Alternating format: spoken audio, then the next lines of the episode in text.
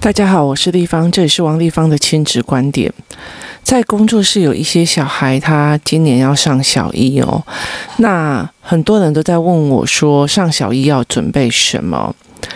那其实我在比较早之前呢，我对我自己的儿子在上小一之前，我其实一直都在专注在他的语言跟思考的语言哦。那这阵子呢，因为疫情的关系，所有的孩子哦都关在家里哦。那很多的嗯哥哥跟姐姐们，他们在读书的时候啊，其实老二或老三他们也在家里都在读书哦。那其实我觉得会有一个比较特别的一点哦，就是。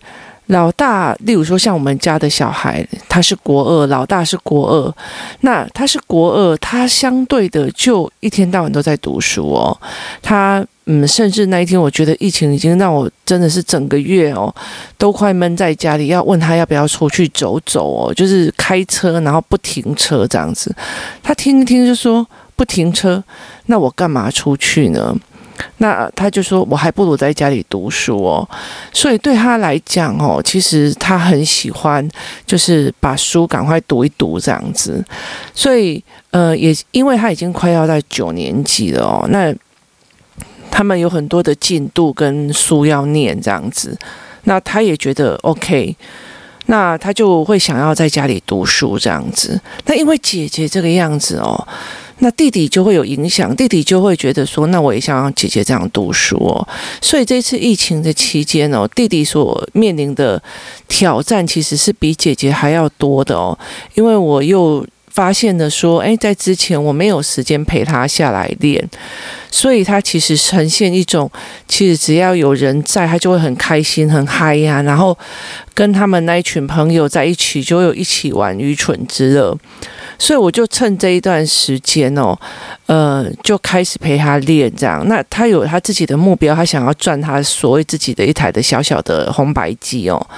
所以他就问我说：“有什么样的方式可以让他用能力赚这样子？”那他就我就设定了一个我认为不太可能会得达到的目标，但是他说他现在要挑战。那所以，我其实一直想要让这个孩子开始慢慢的比较稳性下来哦。像很多玩具买回来的时候，他比较没有办法像姐姐那样，因为姐姐。他以前一个人玩的时候，或者我陪他玩的时候，我会带着他，然后看懂那些所谓的图形跟所谓的解说。那结果后来，嗯，有弟弟之后，他常常看到姐姐在煮，他就很兴奋，在旁边跳跳跳跳跳，然后就有玩具可以玩了。所以对他来讲，他去看那些说明书啊，或干嘛的这些东西的耐力哦，相对他就比较少哦。所以我常常会跟很多人的讲说，不是同样的父母养出来的孩子哦，就会一模一样哦。其实你还要再考虑老大、老二、老三之间的因果跟他们互相牵动的关系哦，这才是非常重要的哦。那因为老我我们家儿子他状况就是呃比较好，应该说语言状况很强，所以我蛮忽忽略了他蛮多事情，所以。再加上这一次的疫情哦，以前他都觉得说，我必须要在所有的孩子之间哦，然后跟我分一些我妈妈这样子。那现在就是妈妈每天都在家里哦，他就是一直拉着我说，我今天要，我今天要读这个，我今天要做那个。那我给他的教案其实都不简单哦，因为他其实都要大量的思考跟组织，还有思维哦。那我女儿就会觉得说，她其实很嫉妒弟弟，因为。因为我女儿她是自学，然后她是早期的时候，她是算说，呃，在比较开放然后 happy 的学校哦。那她觉得，其实如果我可以那么早发现学孩孩子的问题的时候，我就可以协助他，不会让他后面有有很多的关卡在跑这样子。所以她其实蛮嫉妒他弟弟的。那弟弟也会觉得说，哎，妈妈这样很好。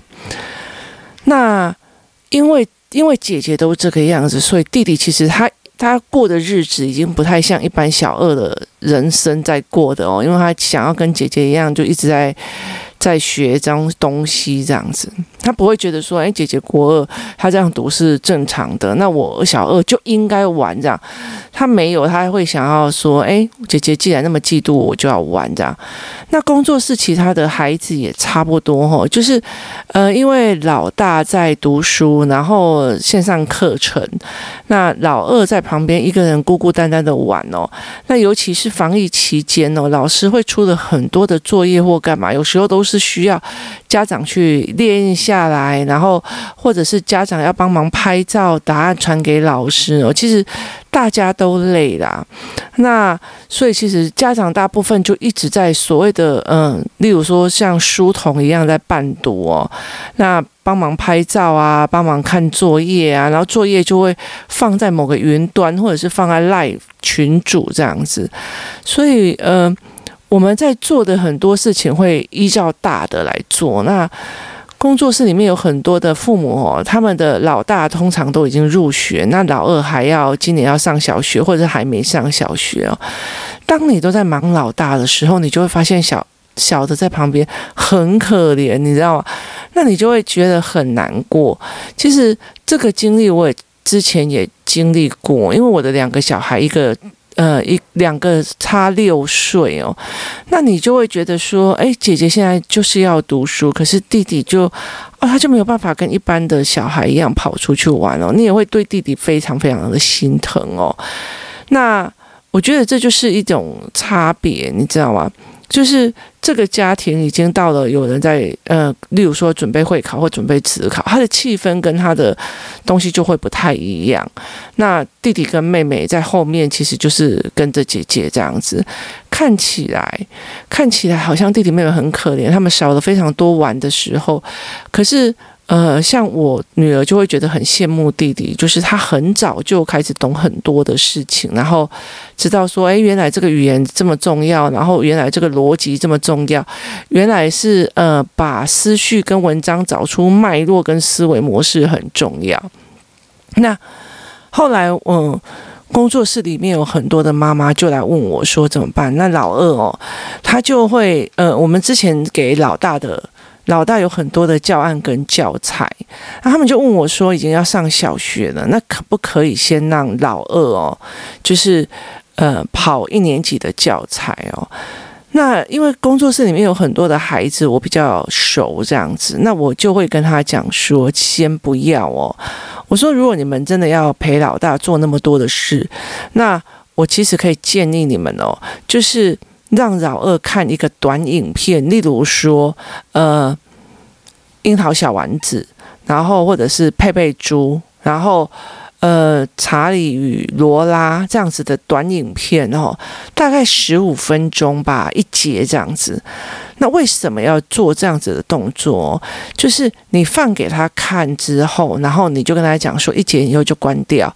那你就要来告诉我，呃，他故事里面讲的是什么？那我挑的影片大部分都是互动的哦。其实我觉得查理与罗拉。就是查理的部分哦，他是大部分的在代表说一个妈妈或大人的角色在跟罗拉对话，他的对话模式是非常的不错的。那呃，小丸子他有校园的生活，然后他也有家庭的互动哦。那呃，还有佩佩猪也是。那佩佩猪他其实是有一些所谓的入学的游戏，他他有一个教室的。呃，玩具组，那我那时候会让小孩子哦，就是好，那你看一段，那你回来告诉我前因后果脉络哦。那孩子他就回来，他就看了啊，就很可爱啊，就很好笑啊，他怎样哦？可是他们大部分都不会把前因后果脉络讲清楚哦。那还有人跟人之间的关系哦，其实包括那个。小丸子哦，他同班同学有很多的呃人跟人之间的关系，还有人的性格跟人的特色哦。那我就会希望孩子能够跟我讲述的过程里面哦，我去看孩子他在传达的意思有没有真的跟荧幕就是跟内容是差不多的哦。以前我常常是这样子哦，就是我在煮饭的时候，我在煮餐的时候，让我的小孩看，那我耳朵会听到呃剧情的内容嘛，所以我就可以做我自己的事情。然后小孩看完了以后啊，我就会跟他讲：“你把前因后果这个故事讲清楚给妈妈听，因为我刚刚没有看。那讲清楚给我听之后，呃，如果我觉得你讲得很清楚，那我们就再看下一遍。”那如果讲得不清楚，那我们再把它讲清楚一点，这样子，或者再重看一次哦，read 一次这样子，就跟接下来他们以后看文章哦，看不懂，那就再多看一次，是一样的。概念哦，那为什么会希望他们做这件事情？一件事情就是说，因为他们入学之后很重要的一件事情，不管老师说什么或做什么哦，他们回来比较好说，就是他们在传达的状况，你会比较清楚他在说什么。那呃，他也比较容易去观察每一个人的个性啊，每一个人的性格或所谓的呃处事态度，或者是因果观哦，谁先打谁。然后怎么样哦？然后，例如说什么小绿送给小丸子什么东西，小丸子把它弄不见了，然后他就一直在担心，他是不是要去跟小玉讲哦？那。这个东西哦，他会不会担心啊？或者是说，他今天小丸子弄坏了别人的东西，他很害怕，然后不知道该怎么办哦。那他就去请姐姐帮忙哦，但是他又不敢讲，于是他就类似像旁敲侧击，没有把事情讲清楚，说：“诶，可是是我同学的谁谁谁做的哦。”那这所有的心态跟语汇哦，那你就可以看为什么他不要讲，为什么他不要好好的说。那为什么他不要明白的说这样子哦？那这所有的事情哦，其实都可以借由孩子的叙说哦，再把它转过来。所以我就跟他们讲说，在入学之前，最重要最重要的事情哦，反而不是所谓的注音哦，或者是所谓的写字，而是把事情讲清楚哦。因为当他入学之后，你很难去呃去。跟在他旁边，知道他在说。发发生什么事情哦？当他可以把事情讲清楚的时候啊，你就可以比较安心的，这个孩子回来家里会愿意讲，然后讲比较有能力讲，然后讲比较多。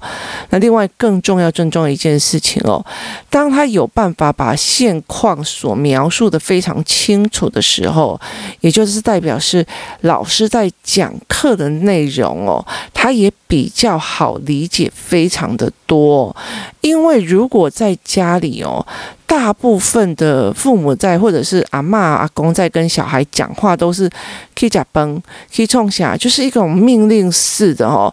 那呃，直述句命令这样子哦，或者是说，哎，也不是算语气，也不是不好说。那我们要不要去吃饭或干嘛？其实它就是一个句子哦，它比较难像呃数学那样说。谁家什么东西，然后又放在哪里？所以，请问那个篮子里面又是多少东西哦？它是有转环的，而且是有连接性的。那你要去协助孩子去做这样子的文本跟所谓的语言结构的认识，让孩子能够好好完整的说出来，这是一个非常非常重要的事情哦。那还有一个件事情，就是入学前有一个非常重要就是。你去看过的东西我没看过，意思就是说，哦，谢谢你愿意告诉我，因为我没有去学校，所以我不知道。你告诉我，我就太好了。这件事情也应该去跟孩子讲哦，或者是说，呃，因为我没有去，所以我没看到。例如说，呃，我儿子常常会讲说，嗯。爸爸跟诶，爸爸跟妈妈，例如说，我曾经去过巴黎这样子，然后他问我说：“巴黎长怎样？”我说：“因为巴黎怎样怎样怎样。”他就跟我讲说：“因为我没去过，所以我必须要靠你说，我才听懂。”那所以，我其实常常跟很多的父母在讲哦，在餐桌上，你要常常分享你自己今天的所见所闻哦，或者是你的思维哦，这样小孩子就会觉得，哎，在这整个家里面分享今天自己做的事情是非常自然不过的事情哦，怕的就是你在吃饭的时候，你自己的事情也都不讲哦，然后就一直在质问今天学校发生什么事，还好啊，啊就没有发生什么事吗？啊就还好啊，就是你是法官在审问哦，你不是好奇，那你也不是一直想要知道他有什么状况，想要协助的一个部分哦。然后另外一件事情，如果你会觉得这个小孩他不愿意讲或怎么样，会觉得他讲得很丢脸哦。那就其实因为现在疫情期间也不太能够去医院，那。其实一般医我们都会跟他们讲说，带他们去医院，然后就坐在那边等医生啊。然后你没有讲，小医生怎么会知道你发生了什么事情，然后生了什么样的病哦？他们其实也没有那么的厉害，大部分都有经由你的主要的述说，也就是主诉来去判断事情的哦，这才是很重要的哦。那为什么？为什么？为什么我没有一直主导说，诶，小孩入学前哦，最好就先让他先学一点东西哦。那呃，我的心理态度一直觉得说，因为小学的一年级的东西，如果你先学，他会很快的认为说这很简单呐，然后就考一百分的哦。那他考一百分的时候，他会认为他自己很聪明，或者是说，诶，很有天分哦。那可是问题在于是说，这是一个，就是小一的时候是小一、小二的时候，其实如果他分数低，那你陪着他熬上去哦。那小一的分数、小二的分数，其实就容易让他知道说，我以前还不是班上最烂的，但是我拼上来了哦。那很怕的就是那种前面都很厉害，然后后面其实就整个倒的哦。那最重要一个很重要的一个原因，是因为，嗯，我一直。其实我老实说，我比较没有教学校的东西哦。那我比较重视就是一直在讲话跟语言，还有跟语言思考，就是陪孩子语言思考的这个部分哦，就是。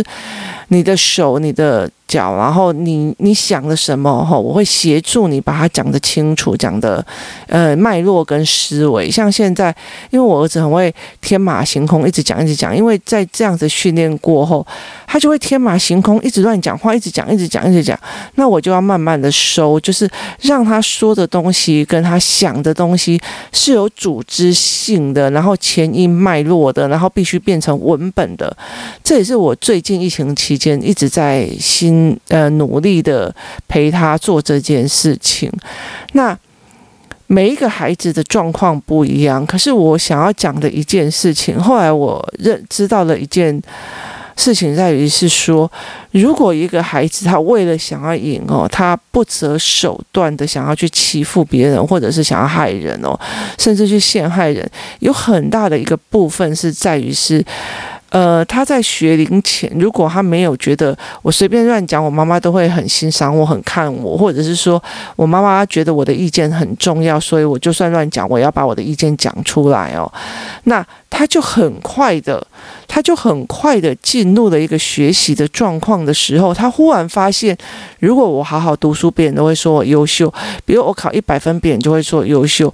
意思就是说，在他入学的时候，忽然发现，呃，被称赞是有条件的，那他就会想要去符合这个条件，然后他去碾压别人这个条件。例如说。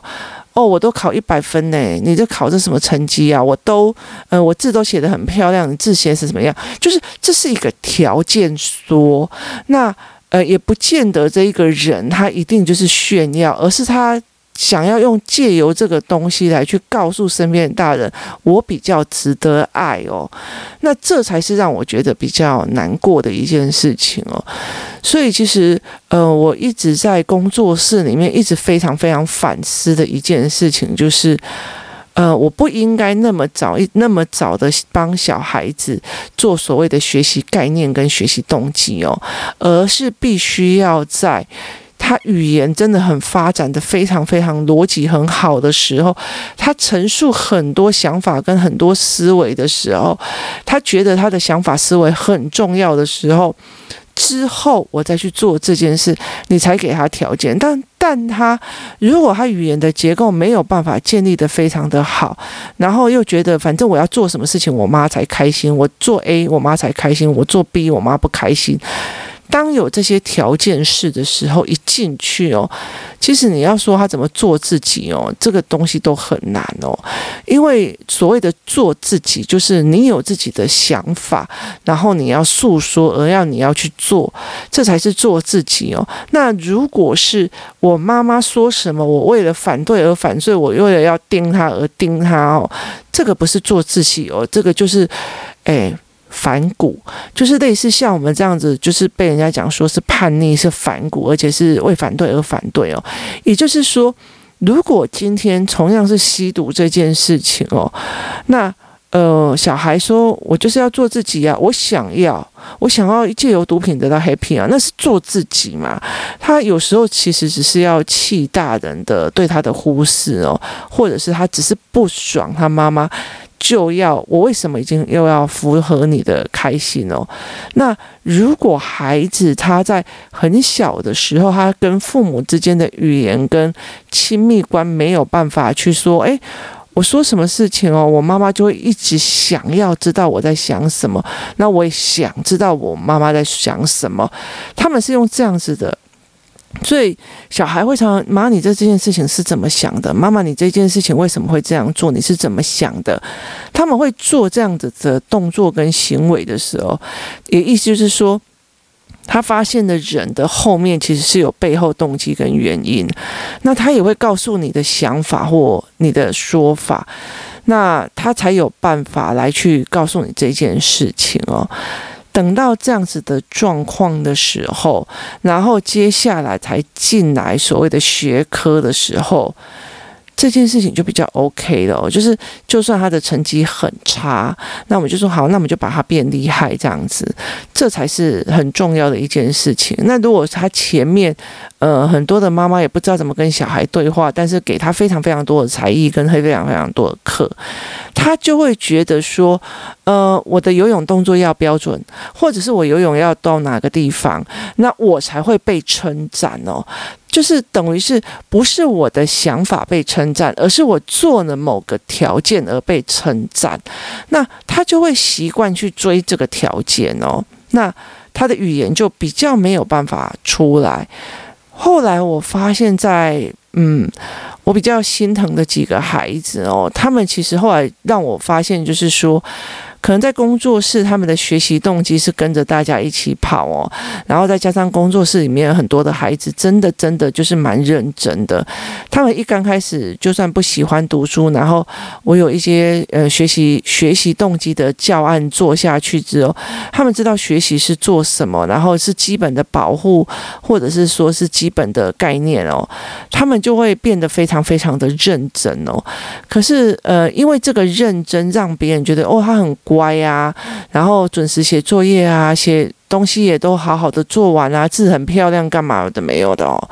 那可是后来我会觉得他们不开心，然后他们会想要碾压别人，去让自己被看见，说哦，你看别人那么坏，妈妈我比较值得爱哦。那我觉得这件事情其实我会很难过，所以其实我会觉得说这样子的孩子哦，你要让他做自己。很难，然后你必须要重新再塑造这个孩子的说话。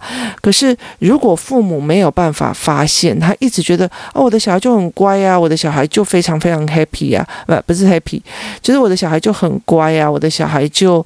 让我非常 happy，也就是说，讲出去都非常有面子的时候，其实就又会加成了这一个孩子哦，就认为对我的小孩只有十分钟就把作业写完了，我的小孩怎样怎样都把作业写完了，他都不会让我让。像别人这样子的，呃，担心哦，就是你又越条件式的去称赞他，导致这个孩子一直放大那个条件，就会更难哦。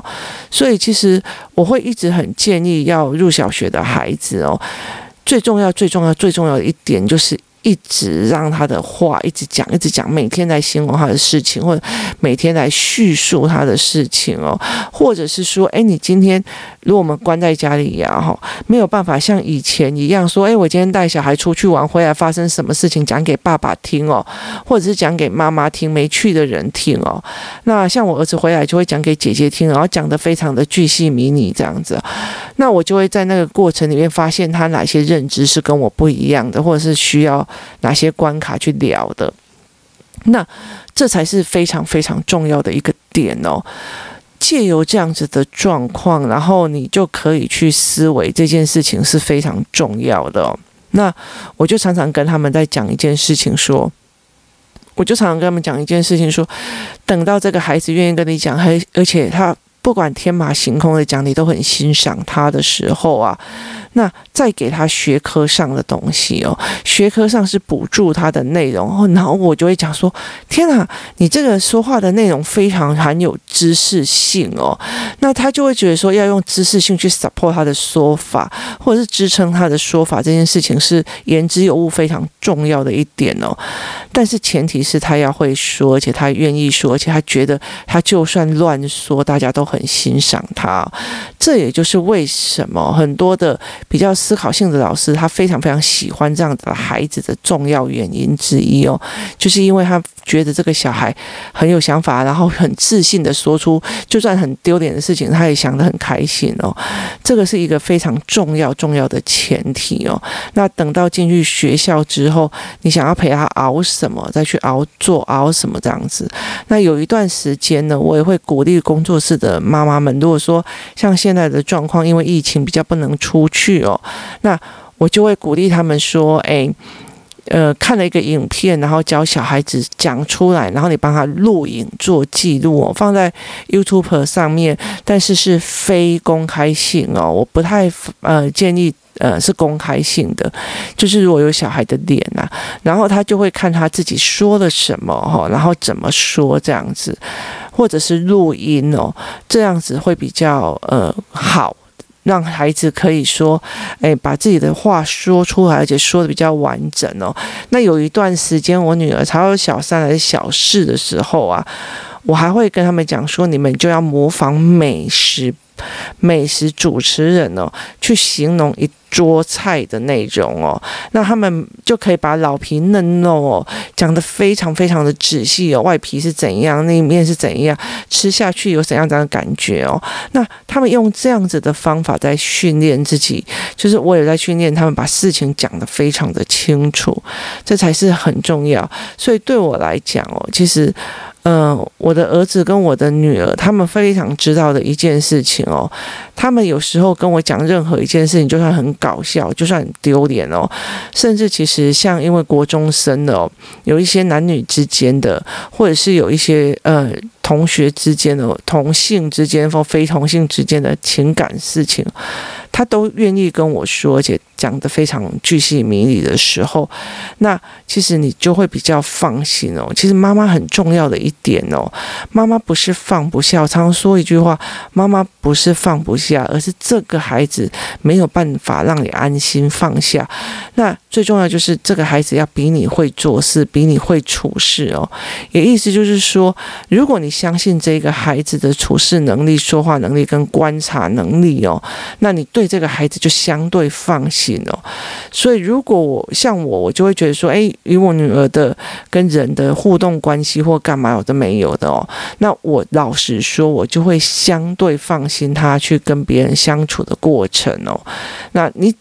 你怎么去知道你小孩跟人家相互相的过程哦？那也就是代表他在诉说的过程里面哦，有没有让你觉得说，诶，哪些东西要调哦，哪些东西不要调？例如说，像我儿子最近会跟我讲说，我同学都在学校霸凌我，那我就问他说，霸凌是什么这样子？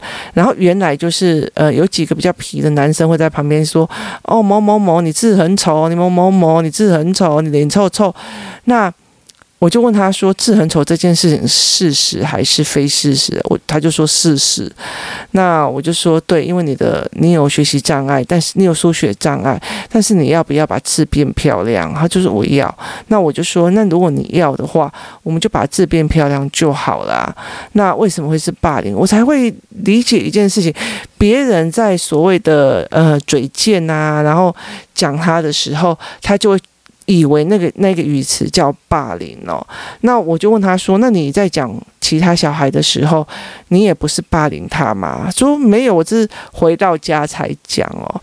所以对他来讲，我就发现了他所谓霸凌的语词是用错地方哦，会让我下错决定了。如果是比其他妈妈，就会觉得就会下错决定。那我就问他说：“那几个男生，他对别人也是这样？”他说：“对别人也是这样，他们会去笑谁？会去笑谁？会去笑谁？”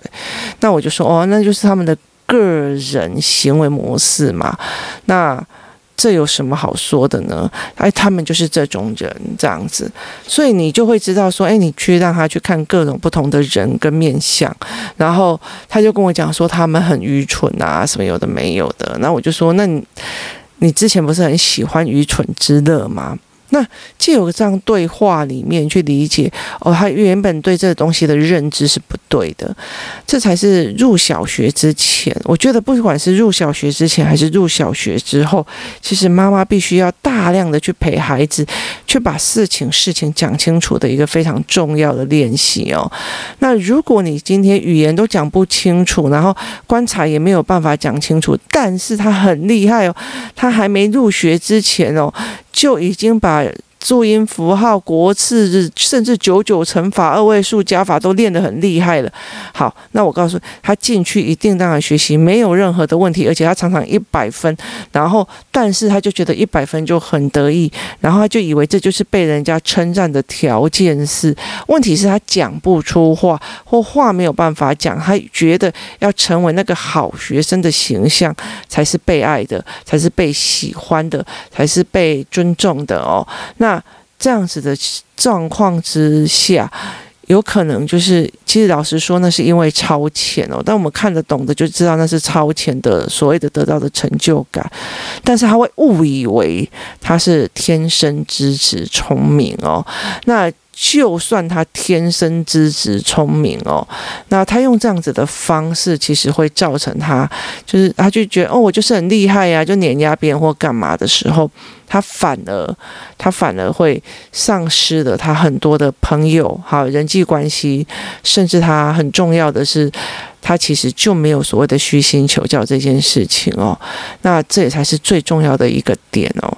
所以我常常在面对很多的妈妈的时候，我常常跟他们讲说，你最重要、最重要的一件事情哦，其实不是，呃。所谓的超前、超前给予知识性的东西，而是真正的是让这个孩子的思维跟语调，跟他在讲话的东西，让你相信，让他相信哦，他说的每一句话，他经历的每一件事情，我的父母非常非常非常的在意哦，所以我必须要讲清楚、说明白哦。今天谢谢大家的收听，我们明天见。